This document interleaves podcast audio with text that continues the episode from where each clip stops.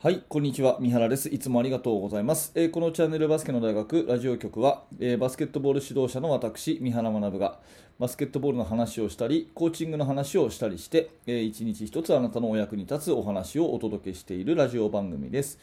えー本日は1月の21日の金曜日になりました。皆様いかがお過ごしでしょうか、え今日も元気にバスケの大学スタートです。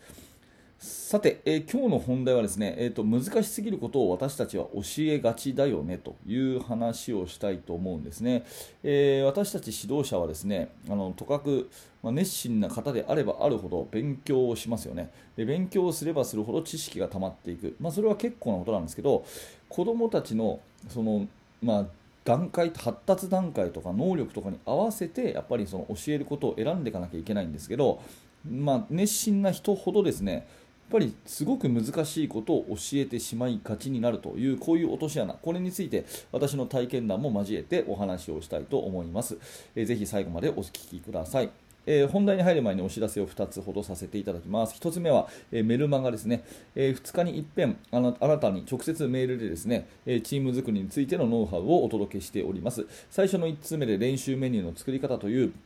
えそこでしか見られない限定の動画もプレゼントしてますので、えーぜひこれを機会にメルマガの登録をよろしくお願いします。えそしてもう一つは YouTube メンバーシップのお知らせですね。えこちらの通常放送に加えてメンバーシップの方では、えついさっき録音したんですけども、あの大体20分から30分ぐらいの音声講義という形で、より深いですね、私の実体験を元にした、えより深い話をお届けしております。えこれが楽しいという方はぜひ、あのーメンバーシップの方も入っていただけるときっとね役に立つと思いますので、えー興味のある方はメンバーシップクリックしてみてください、えーいずれも下のねえ説明欄のところにリンクがありますのでぜひよろしくお願いいたします。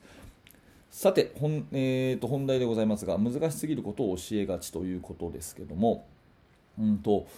まあ、これを聞いていただいているほどの熱心な方はですね、えー非常に勉強家だと思うんですね。あのバスケットの指導に対して真面目に取り組まれていると思うんです。で、私の先ほど言ったメルマガの方にですね、えーしばらく何通かメールを読んでいただくと、質問がありますかとかですね、えーこういう練習をやってみて感想を聞かせてくださいとかですね、えー何回か私にこうメールをいただくそういう機会がああの設けてあるんですね。で毎日のようにメルマガの方の受講者さんからメールをいただいて、えーこういう質問、えーいろこういう悩みいろいろいただくんですよ。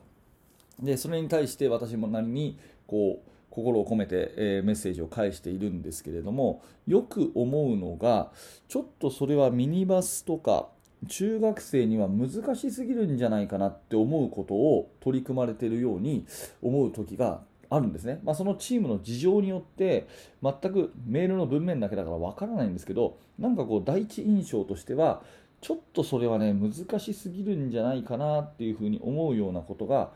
うん、多々あります、うん、例えばですね、えーまあ、ミニバスを教えてますと、ね、で低学年の子が多いですと、うん、で三原さんの動画を見て、えーいろいろ勉強しましたと、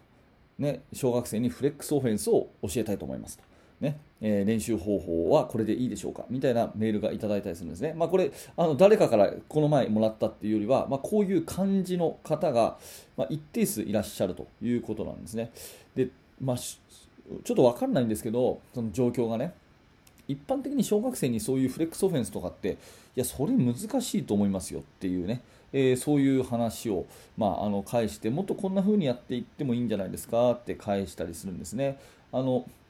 まあ、中学生の女子で初心者が多いですと。ねで、えー動画を見てですね、えーなんとか大学、デューク大学の、まあ、モーションオフェンスをやっていますと。でなかなか行き詰まっておりますみたいなね、そういう、まあ、それちょっとあのミスマッチかなっていうのが結構あるんですね。でこれはあの熱心な先生ほど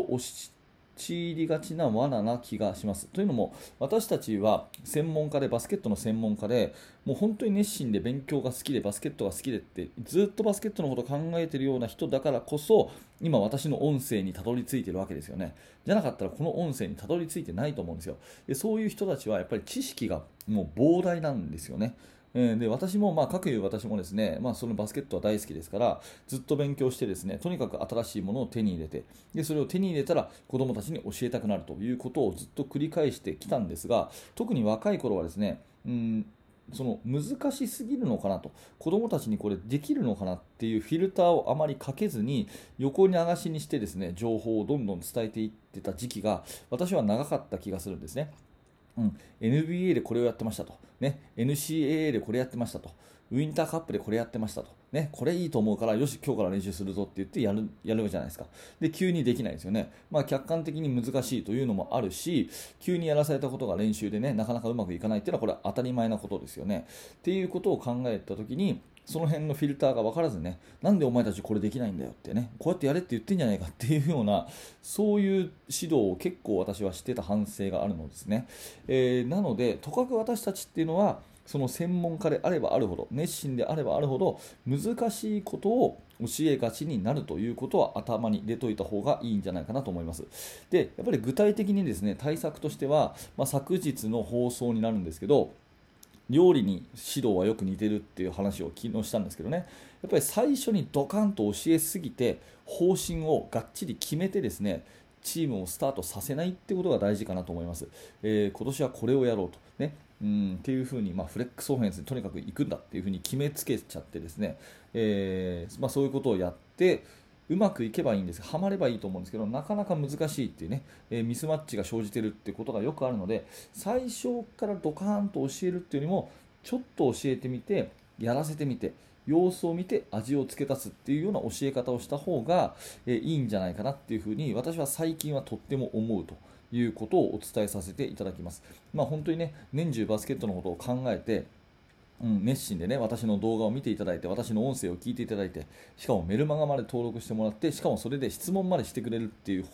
方ほどですね、やっぱりその過去の私と同じように、本当にこのうんまあ、勉強熱心なんですよ。で知識がすごくあるんですね。でそれをやっぱり教えるっていうことに対してその1個フィルターをかけて難しくないかなと。これ子どもたちに合ってるかなっていう現場に合った形に即した形に変えていくっていうねその能力っていうのはすごく大事で私の過去のね20代の頃の私は結構そのうん知識だけをとにかく横流しにしててですね消化不良を起こしてるかどうかっていうのはあんまり気にせずこうやってたもんですから、まあ、そういう反省をま思い出して今この話をしているということですね。非常に熱心な方ほどですね難しすぎることをとかく教えがちになるというこの罠はあの覚えておいてですね、まあ、自覚をして常に自分に振り返ってねうんこれってどうかなと自分たちにできるかなっていうようなね、えー、まあ、その辺のところを考えながら、えー、伝えていくっていうのがいいかなと思います、まあ、逆にね簡単にしすぎちゃうっていうのもまたね、えー、問題なんですけどもこれはまあままた明日話そうかな。